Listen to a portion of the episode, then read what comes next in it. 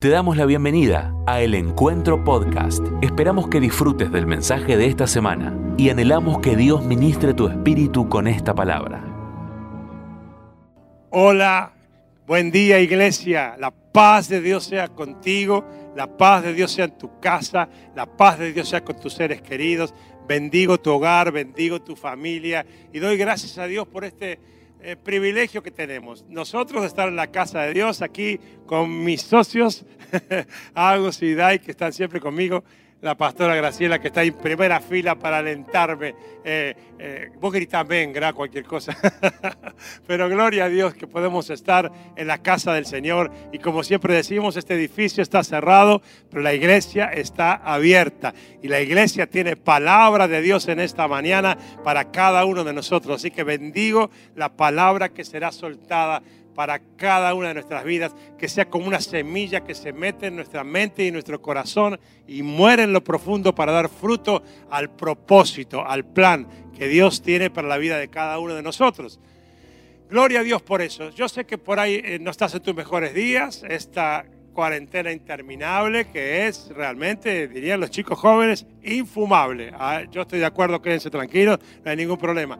Pero la estamos viviendo y pasando con Dios. Y eso es lo que hace la diferencia. Ni quiero imaginarme lo que podría hacer esto sin Dios. Así que lo primero que quiero hacer es bendecir a aquellos que están tal vez con eh, alguna enfermedad o se contagiaron de COVID y no están pasando sus mejores días de salud. Los bendigo con salud, los bendigo con sanidad del cielo. Que en este mismo instante el poder sobrenatural de Dios caiga sobre tu cuerpo y te sane para la gloria de Dios. Bendigo aquellos que han perdido algún ser querido. Yo tengo amigos que se han ido, pastores, amigos que se han ido con el Señor.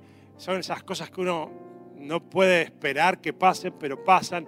Y esos son los que nos hacen aceptar cada vez más la soberanía de Dios y la esperanza en lo mejor para nosotros, que será la vida eterna y nuestra vida terrenal. Así que eh, con algún día de, tristeza, con algún día de alguna lágrima que se cae, pero firmes en el Señor, en la convicción que lo mejor de Dios está por venir para tu vida, para mi vida y para la iglesia de Jesucristo. Gloria a Dios por eso. Así que vamos a, compartir la palabra de Dios en este día. Y lo primero que quiero eh, decirte es de qué se trata lo que Dios ha puesto en mi corazón. Yo creo que está en el corazón de Dios. Porque me preguntaba en estos días más de una persona. ¿Y cómo estás? ¿Y cómo la vas llevando?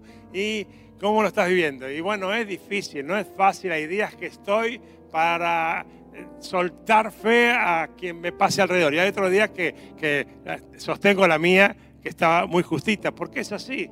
Todo lo que es rutina cansa y si la rutina encima eh, se extiende y se limita no a lo que uno quisiera hacer, sino a lo que puede hacer, mucho más complicado todavía. Y somos todos seres humanos, ¿no? Que estamos peleando con esto día a día. Por eso estaba orando al Señor por eso, renovando mis fuerzas y, buscando más inspiración para poder eh, animar a la iglesia, alentar a la iglesia, desafiar a la iglesia. Y viene una palabra que, que más de una vez en, en la historia de mi vida ha venido para cuestiones personales mías y para cuestiones de la iglesia. Y la verdad tengo que decir no por exagerar, pero siendo sincero, siempre han terminado en alguna gloria de Dios, siempre han terminado en algún milagro de Dios. Y la palabra es perseverar. Y lo que quiero decirte hoy, en este día, es persevera. Como si estuviéramos hablando mano a mano, como si estuviéramos acá los dos conversando y el pastor te dice, hey, tengo una cosa para decirte, persevera no aflojes, persevera, no te desanimes, persevera, no decaigas, persevera, no te angusties, persevera, no pierdas esperanza, persevera. Hey, Agustín, persevera, Dai, persevera, Gra, persevera. Los chicos que están filmando, perseveren, porque Dios siempre termina con finales victoriosos y eso no va a cambiar nunca en la historia, porque ha sido palabra prometida y profetizada por Dios. Vamos a leer la Biblia. Voy a leer varios pasajes de la Biblia eh, en el comienzo, así que busca tu Biblia de papel, iPhone eh, o, iPad o lo que sea. Yo me voy a poner acá el contador para, para ver cómo voy con el tiempo. Eh, pero vamos a leer mucha Biblia en este día. Primera de Reyes 17.1. Ahora bien, Elías, el de Tisbé de Galad, fue a decirle a Acab, tan cierto como vive el Señor Dios de Israel, a quien yo sirvo, te juro que no habrá rocío ni lluvia en los próximos años hasta que yo lo ordene. ¡Wow! no con W, con G. ¡Wow! Hay que tener autoridad espiritual, hay que tener una cercanía tremenda con Dios, hay que tener un oído muy fino a la hora de orar y luego de escuchar lo que Dios te dice para decir, esto va a pasar y hasta que yo lo ordene no va a volver a acontecer. ¡Wow! Impresionante. ¿Cómo envidio santamente, si vale esa envidia santa que le inventamos los humanos, eh, a Elías para poder decir eso? Vive yo, vive el Señor, perdón, a quien yo sirvo. Otra versión dice, en cuya presencia estoy, que no habrá rocío ni lluvia en los próximos años hasta que yo lo ordene. Ahora vamos al capítulo siguiente, Primera Reyes 18, versículo 1 y 2. 18, 1 y 2. Después de un largo tiempo, en el tercer año, la palabra del Señor vino a Elías y le dio este mensaje. Ve y preséntate ante Acab que voy a enviar lluvia sobre la tierra. Así que Elías se puso en camino para presentarse ante Acab, ante Acab en Samaria. Había mucha hambre. Yo no sé si ustedes eh, entienden la situación, ¿no? A veces me gusta a mí tratar de, imaginarme ¿no? el momento, las circunstancias, porque si ah, qué bárbaro, profetizó que no iba a llover y, hasta que él lo volviera a decir, y por más de tres años no llovió hasta que él lo dijo. Todo suena muy lindo, muy espiritual, pero ustedes se imaginan este hombre, desde el día uno en que dijo no va a llover y no llovió, y empezaron a transcurrir los días, los meses, los años, hambre, muerte, no era una persona muy popular Elías en esa época como consecuencia de esto. Yo imagino todos los días diciéndole al Señor, eh, ok, ya está, impresionante lo que hiciste. ¿eh? al mes, a los dos meses, ni que hablar a los dos años, Señor, ok, ya está. pero no, no, no, no voy a decirlo porque si no es de Dios, no va a pasar y se va a caer la credibilidad de Dios. ¿Cómo habrá tenido que afinar ese oído para llegar el día en que él supo que eso era de Dios. Luego lo vamos a conversar. Ahora vamos a leer el mismo capítulo de Primera Reyes, capítulo 18, verso 41 al 45. El final de esta primera historia. Entonces Elías le dijo a Acab, anda a tu casa y come y bebe, porque ya se oye el ruido de un torrentoso aguacero. Paren ahí. ¿Se oía con oídos humanos? No, no se oía nada en el mundo visible, pero él tenía sintonía fina en el mundo invisible. Se oye el ruido de un torrentoso aguacero. Acab se fue a comer y a beber, pero Elías subió a la cumbre del Carmelo, se inclinó hasta el suelo y puso su rostro entre las rodillas. Ve y mira hacia el mar, le ordenó a su criado. El criado fue y miró y dijo, no se ve nada. Siete veces le ordenó Elías que fuera a ver y la séptima vez el criado le informó, desde el mar viene subiendo una nube, es tan pequeña como una mano. Otra versión dice una nubecita como la palma de la mano. Entonces Elías le ordenó, ve y dile a Cab, engancha el carro y vete antes de que la lluvia te detenga las nubes fueron oscureciendo el cielo, luego se levantó el viento y se desató una fuerte lluvia y Acab se fue en su carro hacia Jezreel. Gloria a Dios, gloria a Dios.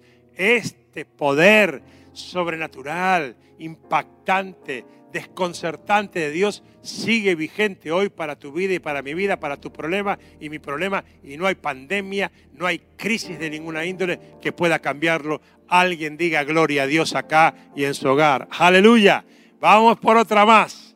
Te dije que íbamos a leer mucha palabra de Dios. Vamos a leer un, un pasaje conocido, extenso, muy interesante. Segunda de Reyes, capítulo 5, versículo 1. Dale que te espero.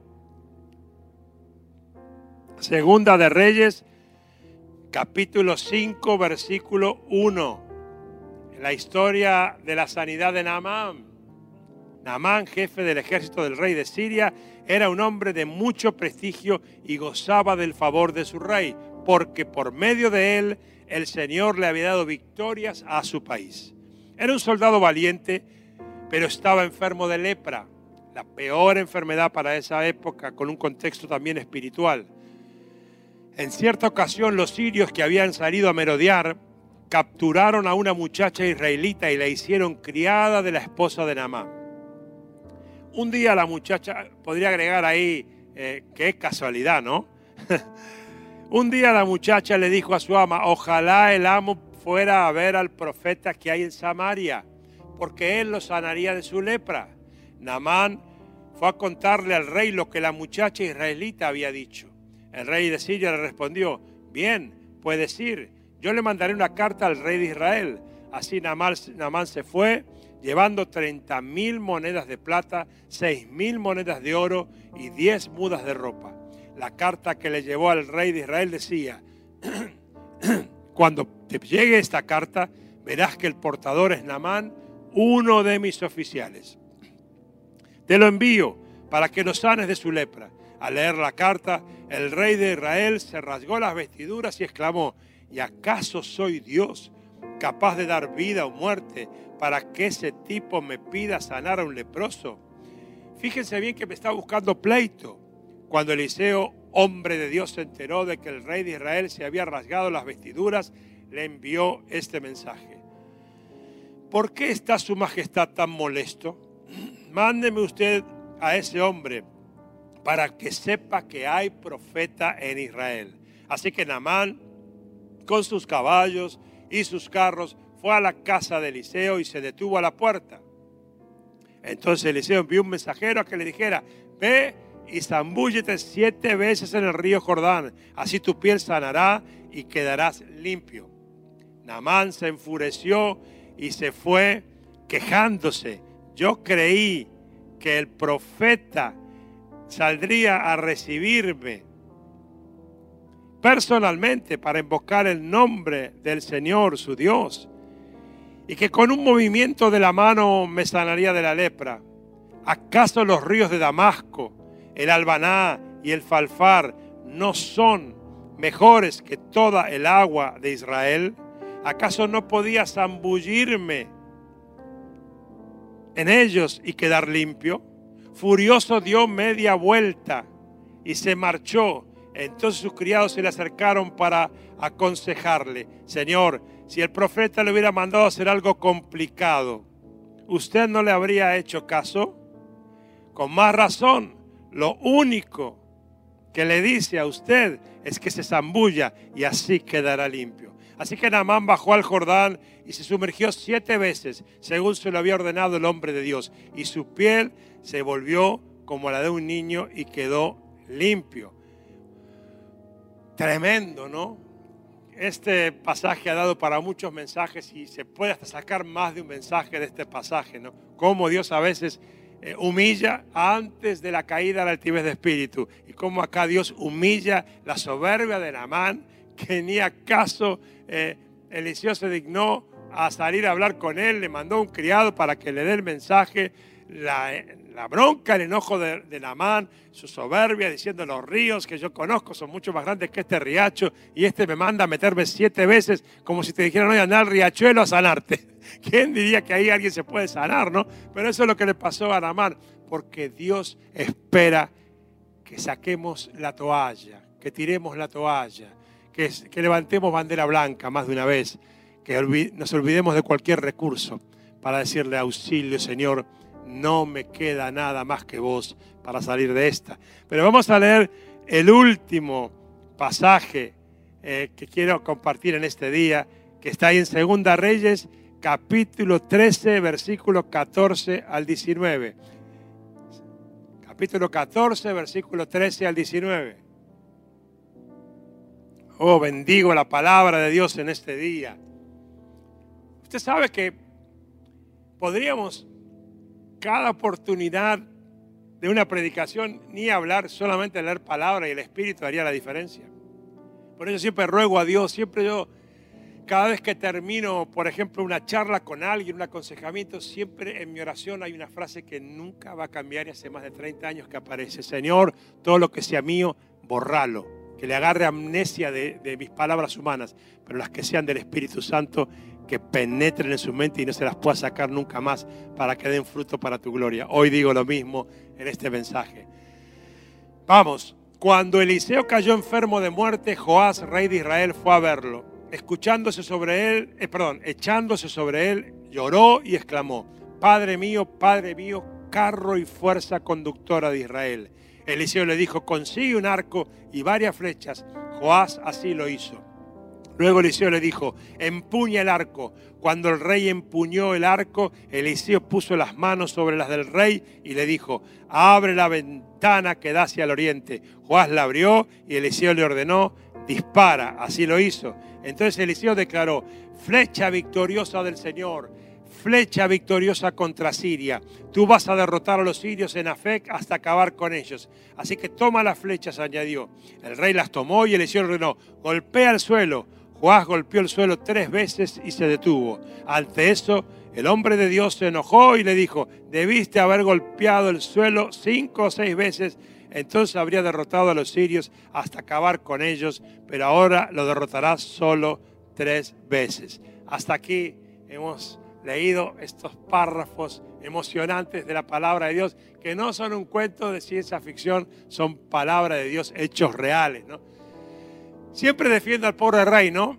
Eh, claro, hoy ya después de saber lo que pasó, si Dios nos dijera golpear la saeta, golpear la flecha y la, golpearíamos hasta desmayarnos para asegurarnos que ningún enemigo queda en pie. Pero en ese momento, qué sé yo lo que pensó, eh, el rey por ahí no se quiso abusar y tres le parecieron suficientes. Pero ¿cómo entender los planes de Dios? Por eso siempre digo que a Dios no hay que entenderlo, a Dios no hay que razonarlo, a Dios hay que obedecerlo y disfrutarlo. De eso se trata la vida cristiana. Porque los planes de Dios siempre son espectaculares. Siempre. Y todos los planes que fallaron en tu vida y en la mía son por nuestra propia culpa, lo lamento. Perdón que te lo diga, no tengo un solo fracaso que adjudicarle a Dios, aunque algunas veces me demoré en poner la firma, pero al fin y al cabo terminé firmando esto es autoría mía, lo reconozco. Los planes de Dios son maravillosos, siempre son felices, aunque pasemos a veces por valle de sombra de muerte. El final siempre será bendito, siempre terminará produciendo gozo del Espíritu, como predicaba la pastora el miércoles pasado. Pero para verlos cumplidos, muchas veces hay que perseverar. Por eso hoy Dios te dice, persevera. Dios te dice, persevera. Eh, algunos estarán pensando en persevera y triunfarás. Bueno, ok, eso es de un filósofo, no es bíblico. Pero si lo querés agarrar, agarrarlo también. persevera, porque al final verás la gloria de Dios. Hoy es un tiempo de perseverar. Este, esta crisis, esta pandemia, es un tiempo para perseverar en toda la amplitud posible de esta palabra, a la luz de la soberanía de Dios. La rutina, como te decía antes, es cansadora y en, esta, en este tiempo tan extenso es difícil sobrellevarla. Estamos justamente en la, en la llamada curva, como se usa ahora, lo que sea, donde hay que renovar las fuerzas, donde hay que renovar la fe, donde hay que renovar la esperanza, porque uno está cansado y el horizonte todavía sigue estando difuso. Por eso es un tiempo clave. Por eso entiendo que Dios dio esta palabra para este día. Persevera. Es un tiempo de perseverar para ver la gloria de Dios, eh, para conocer el plan de Dios en tu vida, tenés que perseverar. Para disfrutar de las promesas que Dios te ha dado, tenés que perseverar. Para conocer la voluntad de Dios buena, agradable y perfecta, tenés que perseverar. La Biblia está llena de muestras claras, como las que acabamos de leer, del resultado de la perseverancia. Escucha una cosa, fíjate bien, si nosotros por un instante pensamos en las cosas humanas y materiales, los objetivos que a veces hemos querido o queremos alcanzar en la vida, y ni que hablar de las sobrenaturales. Para unas y para otras sabemos que tenemos que perseverar. Un, viejo amigo decía, no todo es polenta mágica y ten saquitos, hay que laburar para alcanzar la bendición.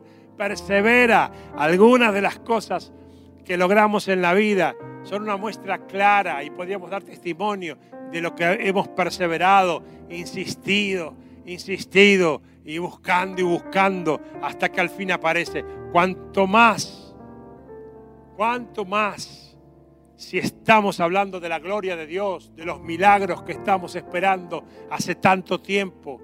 ¿Cuánto más si estamos hablando del favor de Dios para nuestra vida? ¿Cuánto más estamos hablando de que Dios ponga su mirada sobre mi cuestión, sobre mi asunto?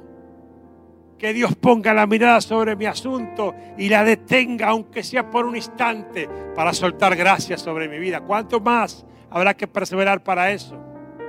Y qué bueno sería que el Señor en este tiempo complicado nos dé sabiduría para entender qué secretos tiene guardados para aquellos que perseveran. Hoy es un tiempo difícil, no solamente en lo personal, es un tiempo difícil a nivel mundial de tremenda oscuridad en nuestro país. Hay potestades diabólicas que están operando bajo la excusa de la pandemia que es real y un virus que es real y un virus que, eh, contagia, que enferma y que mata a algunos. Felizmente minoría, pero es real. Pero hay potestades espirituales. Hoy más que nunca hay que perseverar en la guerra espiritual, en la oración, en el clamor, porque hay potestades, hay demonios que están aprovechando esta circunstancia para meter en la sociedad argentina pensamientos, disposiciones, leyes, argumentos contrarios al plan de Dios. Pero se equivocan otra vez. Nada ni nadie podrá vencer al Dios de los dioses, al Señor de los señores, al Rey de reyes, al Alfa y el Omega, al principio y al fin, al que estaba al comienzo y al que estará al final. A Él siempre será la gloria por los siglos de los siglos. Amén y amén. Yo quiero avisarte algo, hoy ya me doy cuenta, y eh, eh, eh, el que avisa no traiciona. Uy, ustedes, a ustedes les voy a complicar, pero bueno, voy a tardar un poco más. Hoy voy a tardar un poco más, pero hoy no me voy a casa no pongas los videos todavía. No me voy a casa hasta que no te diga todo lo que Dios ha puesto en mi corazón y ahora está poniendo en mi mente y mi corazón mientras estoy hablando. Así que vamos un poco más hoy. Hoy quiero animarte y decirte persevera. Y quiero hacerlo específico. Por eso pensé en cuatro direcciones específicas en las cuales vos tenés que perseverar en este tiempo. Vamos. Primero, Persevera en la oración. Hay que perseverar en la oración y no podemos seguir orando por cosas grandes que anhelamos de Dios, por milagros que no vienen como si oráramos por los alimentos. No, hay que clamar, hay que tirarse al piso como yo vi que hizo Elías acá, que se tiró la cabeza entre las rodillas yo creo que si meto la cabeza de la rodilla no me levanto más. Bueno, ahora estoy mejor, eh, felizmente, físicamente. Pero miren qué, qué figura, ¿no?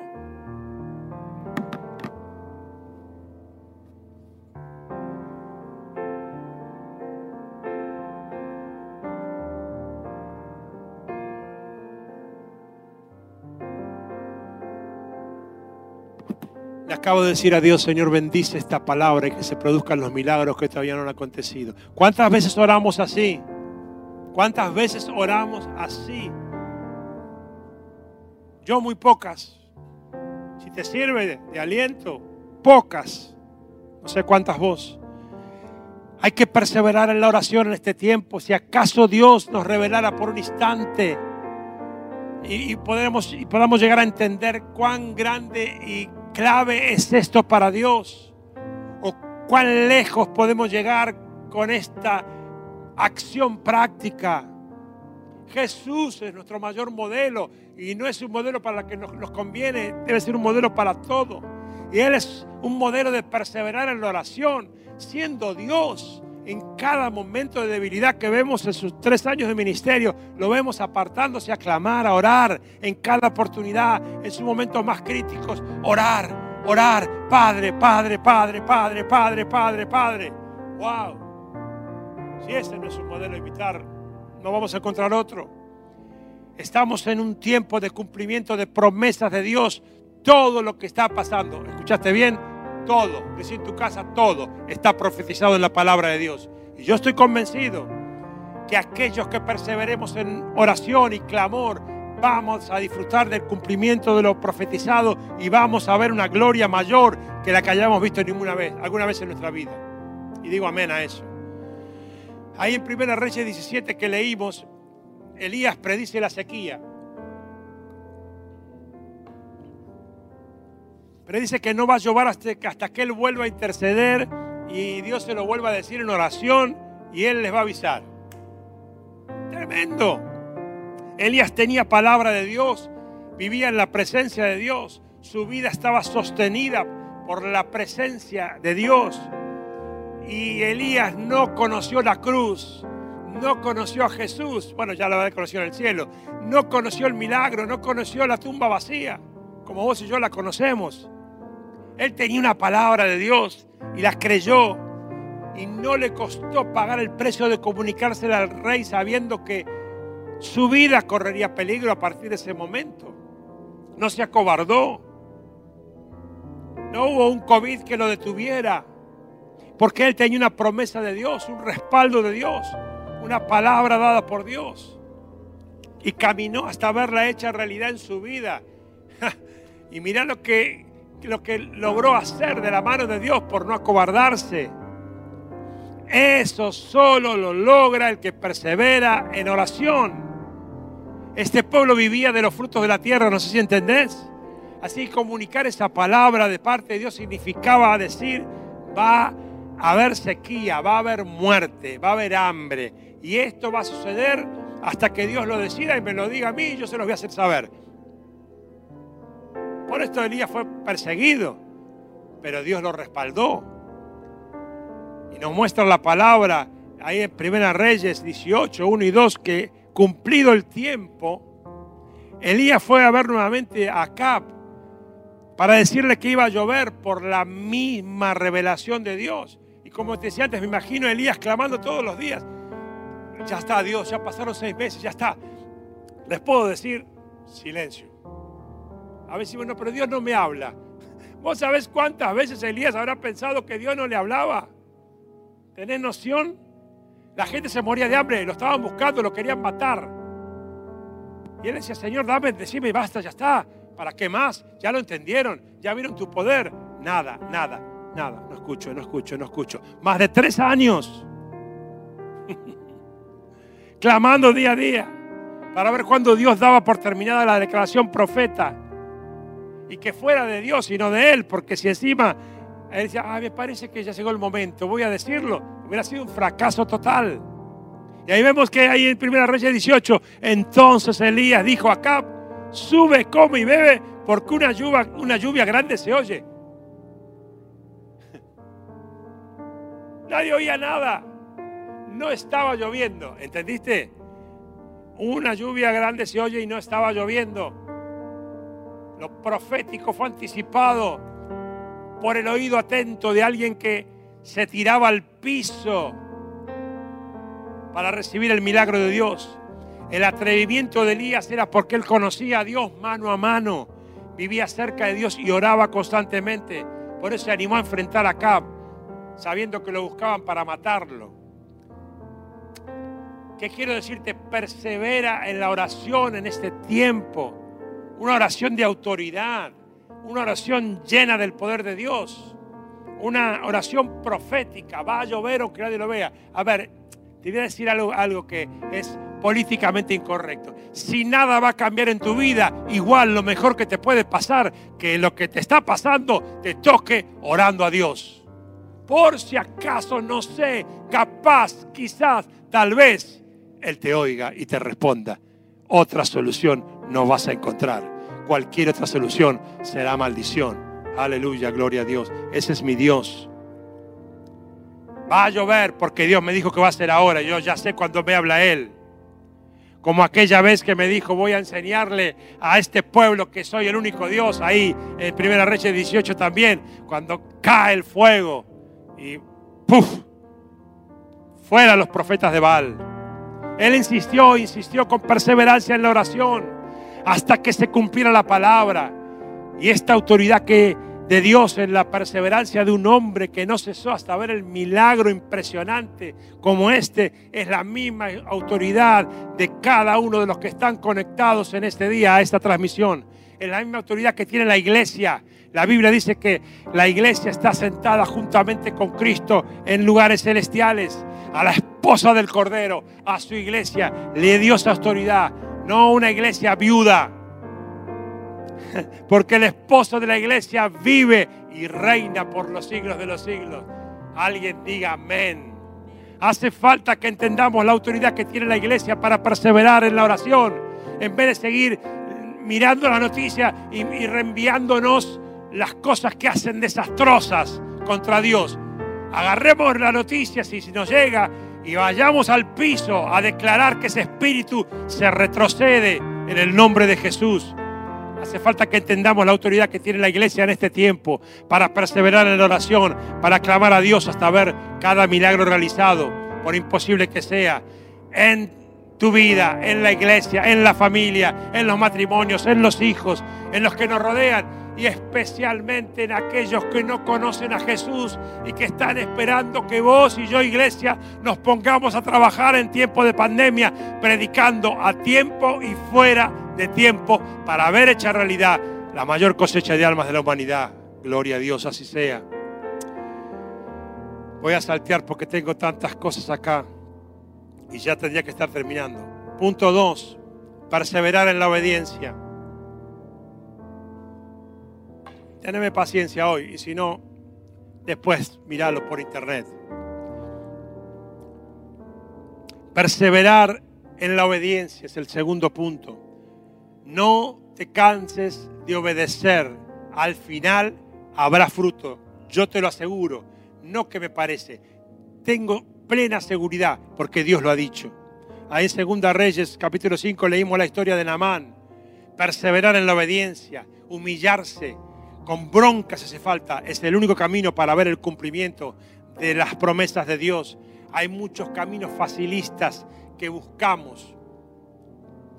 Por eso nunca alcanzamos a ver toda la dimensión de los planes de Dios cristalizados en nuestra vida. Y es por eso que vemos tantas vidas cristianas mediocres o llenas de insatisfacción o frustradas.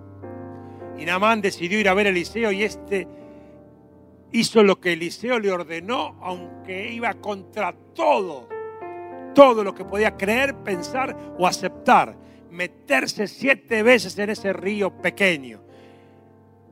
Dice que Namán pensó, tengo tantos ríos que tengo yo en Damasco, me tengo que bañar en este riacho para sacarme la letra, la lepra. Así nos pasa a vos y a mí muchas veces. A veces escuchamos el consejo del pastor o del líder y resulta que no nos dice lo que queríamos escuchar que nos diga. Y a veces Dios nos dice cosas a través de hermanos que no nos gustan. Nos resulta incómodo obedecer, pero el perseverar en la obediencia trae bendición. ¿Cuándo? Siempre. Porque Dios respalda su palabra, no porque yo lo diga. Dios le dijo a Eliseo que le diga esa ridiculez siete veces en el Jordán. Dios honra su palabra. Ah, ¿Por qué le dijo siete veces? Porque lo hizo a propósito. Claro que lo hizo a propósito. Porque hasta que no se aplastara la soberbia de Namán y las otras posibles soluciones, Dios no estaba dispuesto a obrar. Y lo mismo pasa con vos y conmigo. Deja de agrandar el sacrificio que estás haciendo por ese milagro y hacelo y verás la gloria de Dios. Dios honra su palabra. Solo tenemos que permanecer en ella. No tengas temor de obedecer hasta lo más absurdo que te parezca ni el tiempo que tarde, si acaso está respaldado por la palabra de Dios. Dios va a respaldar su palabra y bendecir tu vida siempre. Eso es lo importante. Persevera, persevera. Estoy cansada, estoy cansado. Ya lo sé, dice el Señor. Persevera en la obediencia, porque Dios honra y respalda a esa clase de hijos y de hijas. Y cualquier llamado a la obediencia, por exagerado que sea, Dios lo va a recompensar igual o mayor porque Él respalda siempre su palabra. Por encima del que la proclama, Dios siempre la respalda, la honra y la hace efectiva. Como le pasó a Moisés, que en vez de, hablarle a la, peña, a la peña la segunda vez le golpeó y él se quedó sin entrar en la tierra, pero Dios respaldó su palabra. Salió agua y el pueblo bebió igual y después se la, agarró se arregló con Moisés. No te lo dice un padre espiritual que te ama y que no quiere negociar para que el diablo no te destruya, que te quiere ver feliz de una vez por todas y plena y pleno en el plan de Dios. No te engañes excusándote en errores de otros o circunstancias. Dios respalda siempre su palabra, la diga quien lo diga y después hay del que te dice algo erróneo. Será un problema con Dios. Para Lamán esos siete veces era interminable. Eran interminables y eran humillantes. Pero de eso se trata la obediencia hasta alcanzar el milagro. Muchos no ven el milagro porque se cansan antes de verlo y dicen no vale la pena seguir insistiendo. Mirá si la mano a la quinta habrá dicho, esto es una ridiculez, ya hice todo lo que podía hacer y no funcionó. Siete, mirá si los que daban vuelta a la muralla de Jericó, han dicho, basta de esta pavada, basta de tanto consejo, no me sirvió, no hubieran visto esa muralla caer como lo vieron. Perdóname por lo que te voy a decir. Lo más probable es que seas un poco desobediente o impaciente y que no hayas perseverado lo suficiente obedeciendo a Dios. Tal vez estás haciendo cosas que Dios todavía sigue sin aprobar. Mi consejo, de rodillas, cabeza, cabeza entre las piernas y clamor, aunque pasen años, como le pasó a Elías, llegará un día en que Dios va a hacer el milagro. Él no va a pasar vergüenza nunca con vos. Llegará el día en que Dios te va a premiar tanto tiempo de obediencia.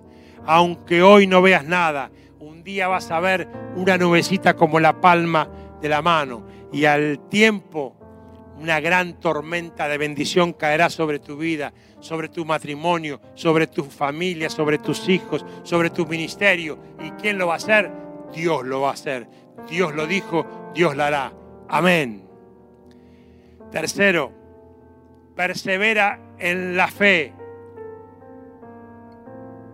Persevera en la oración, persevera en la obediencia, persevera en la fe. Ahí leímos el pasaje de Segunda Reyes 13 de Joás, el rey Joás que fue a ver a Eliseo y el profeta le dijo que tenía poder para darle la victoria ahí con las saetas mi hermana, mi hermano, te grito desde mi corazón, persevera en la fe de creer que Dios te va a dar victoria total y absoluta, de que todos los enemigos que tengas frente a ti van a caer. Y te quiero aclarar, tus enemigos no son de carne y hueso, porque no tenemos lucha contra sangre y carne, sino contra potestades espirituales en las regiones celestes, a los cuales resistid firmes en la fe, para que huyan de vosotros. Aleluya, gloria a Dios. Muchas veces nosotros somos los que nos conformamos con pequeñas victorias. Oramos por prosperidad, por ejemplo, y no le creemos a Dios y nos conformamos con sobrevivir. Clamamos a Dios por provisión y tenemos pánico. No perseveramos lo suficiente. Somos limitados. Basamos nuestra fe en nuestras propias limitaciones. Por eso Señor dice, en la medida que creíste, te será hecho. ¿Creíste poquito? Agarras poquito. Creíste con las fuerzas del Todopoderoso Dios, recibí la grandeza de la victoria que solo puede darte el Todopoderoso Dios. Algunos dicen, pastor, es que estoy cansado ya de pedir y que no llegue el milagro. A ver, mira, aprovecha que no te puedo ver la cara. Ustedes dos sonaron porque a ustedes se las puedo ver. Y a vos también, gracias. Pastores que estoy cansado de pedir y que no llegue el milagro. Sé sincero, sé sincera. A ver, ¿serías capaz de imaginar esta conversación en vez de conmigo, con Jesús? Eh, mira, Jesús, te tengo que decir algo, ¿viste? No lo tomes a mal, ¿eh? No lo tomes a mal, Jesús, pero acá estoy yo, Dayana, que soy re buena. ¿Viste que todo el mundo dice que, que soy re buena? Todo el mundo. Agustín dice que es más bueno que Lassi atado y con bozal. El que no sabe qué es Lassi, pida perdón por ser tan joven. Pero Jesús, te tengo que decir, mira, es que ya oré mucho tiempo, hace demasiado tiempo y años que estoy orando y ya obedecí 100% en todo, en todo, en todo lo que me has dicho y me han dicho vos y a través de otros yo lo obedecí 100%, ya cambié todo lo que me pediste y no pasó nada. ¿Podrías, buena? ¿Podrías hablar así con Jesús? ¿Podría? No. Hey, yo tampoco. Yo no podría. Seguramente terminaría pidiéndole perdón de vergüenza cuando esté frente a Él. Porque es verdad que no he perseverado todo lo que podía. No he obedecido todo lo que podía en oración, en fe y en obediencia. Va una ayudita de onda del pastor. Yo te recomiendo que hoy empieces a hacer esa oración con Jesús, porque esa charla personal viene pronto. ¿Escuchaste? Esa charla personal viene pronto y yo no le voy a poder decir, hice todo lo posible. Así que mejor, mejor empezar a, orar hoy, a decirle, no, no, no, no, no.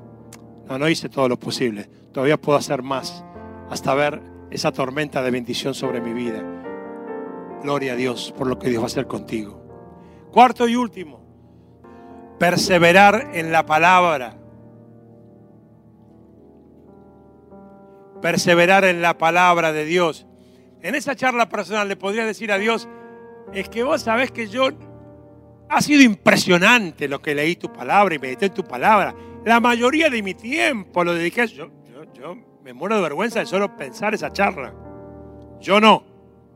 Yo sé que muchos están descubriendo que el pastor no era Superman, sino un ser humano. Pero yo no le podría decir eso. No le podía decir.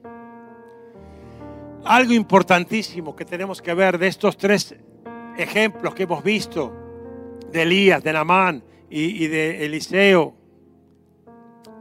Los siervos de Dios se basaron, se sostuvieron, se afirmaron en la palabra de Dios para declarar proféticamente tanto Elías como Eliseo, para hacer esa declaración profética, estaban seguros en la palabra de Dios. Por eso quiero decirte que hay que sustentarse en la palabra de Dios. En los tiempos difíciles es la única que permanece firme, porque los cielos y la tierra pasarán, pero la palabra de Dios permanece para siempre. El colorario de toda esta predicación que hago hoy es el sostenerse, el prepararse, el afirmarse en la palabra de Dios. Sostenerse en la palabra de Dios es garantía de bendición y garantía de manifestación del Espíritu Santo. Sostenerse en las promesas de la palabra para tu vida, en todo lo que Dios te ha prometido a través de la palabra. Lucas 5, Pedro está pescando ahí en la barca. Y no le dice, che, che, mira, no te fijaste bien ahí, tira las redes, soy un experto en pesca. Le dice, más en tu palabra. Aunque es absurdo humanamente porque yo soy un experto pescador, si vos lo decís, yo lo hago. Más en tu palabra echaremos las redes. Y la red se rompía de tantos peces. Dios siempre respalda su palabra. Tres letras fueron suficientes para que Pedro camine sobre el agua. Ven. Porque la palabra de Dios de boca de Jesús. La obediencia tiene que ser integral en todos los órdenes de la vida. Déjame darte un párrafo sobre lo material, porque también hay una tremenda crisis económica como consecuencia de esta pandemia y de las malas decisiones que toman todos los gobiernos argentinos desde que tenemos democracia para acá. Hay que darle a Dios lo que es de Dios. Y si hay crisis, mucho más. La fidelidad en las ofrendas, en los diezmos es igual para el más pobre que para el más rico. Porque Dios no mira lo que le das, sino con cuánto te quedas. Persevera en la oración, en la obediencia, en la actitud de fe y en la palabra, para que Dios también te provea de lo material. Dios sabe que la cuestión del dinero, lo dice su palabra, es la raíz de todos los males. Sabiendo que todo lo que yo sufro, todo lo que tenga que penar económicamente, está bajo el control de Dios nada justifica que yo no le dé a Dios, porque Él dijo, nada te va a faltar. Lo que es de Dios, a Dios. Porque lo que yo quiero ver es a mi Dios actuando. Así que no puedo negociar con Él. Y mientras Él actúe, yo tengo que perseverar en la oración, en la obediencia, en la actitud de fe, hasta ver que se rompa el techo de mi casa y caiga la provisión de Dios sobre mi hogar. Aleluya. Sin buscar otro tipo de métodos. Te animo a que mires a Dios en este momento. Cuando Hebreos 11 nos relata esas historias magníficas de los seres de la fe, dice, nosotros somos de los, que no retrocedemos. Y ya lo dice una vez y lo repito hoy, la iglesia, el encuentro que somos vos y yo, somos de los que no retrocedemos. Aunque no te haya ido bien, económica, espiritual, sentimental, anímica o la que sea mente, igual, nosotros somos de los que no retrocedemos, Vamos al frente en oración, en fe, en obediencia y en palabra, hasta que la gloria de Dios caiga sobre nuestra vida. Amén. Wow. Me cansé. Dale. Aleluya.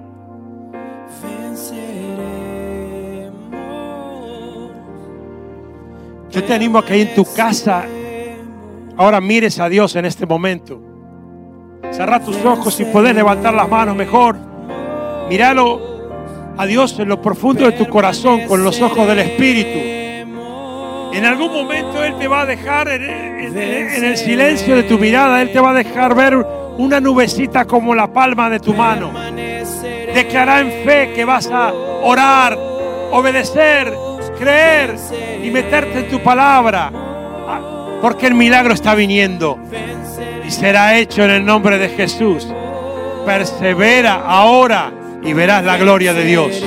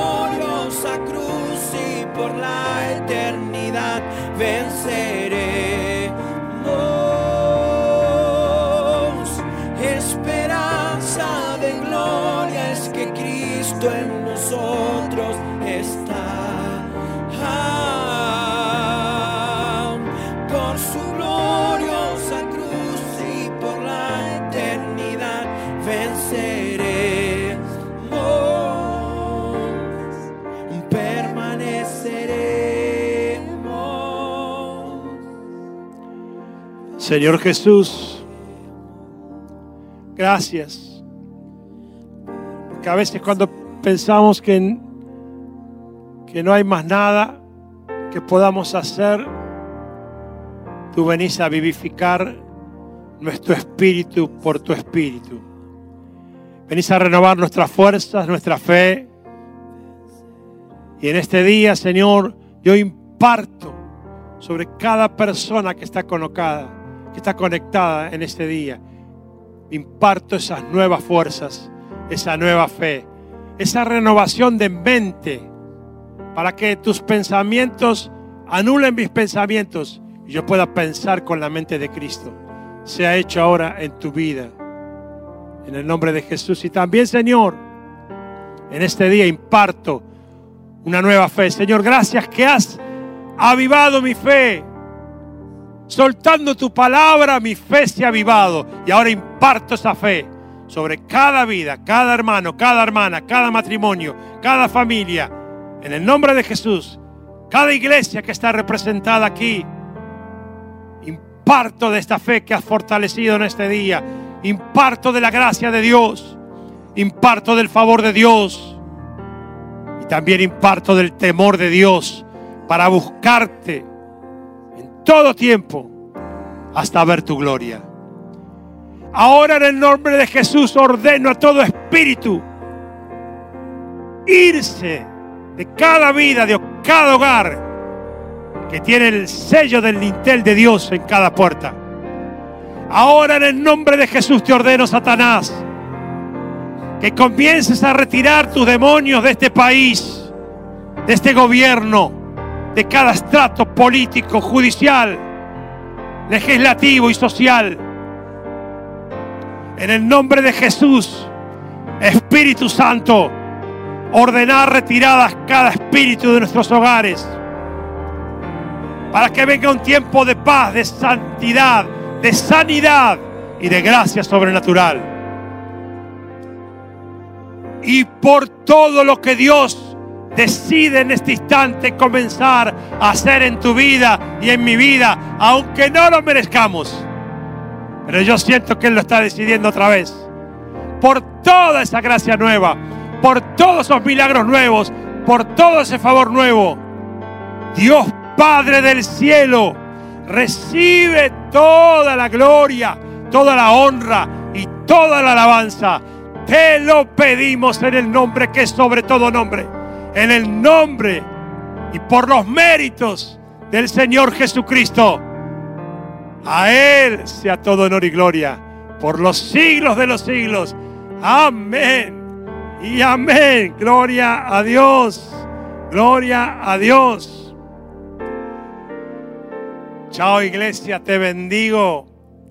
Me pasé bastante. Cualquier cosa echarle la culpa al jefe. Gloria a Dios, te bendigo. La gloria postrera será mayor que la, que la primera.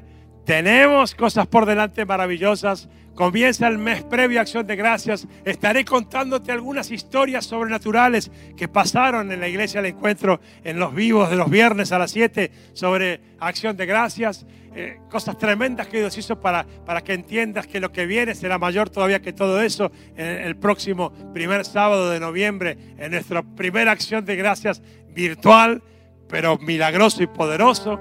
También Estamos preparando sorpresas para un par de domingos más con los chicos para que la gloria de Dios siga creciendo en la iglesia del encuentro. Eh, ¿Qué más? El próximo domingo, Cena del Señor.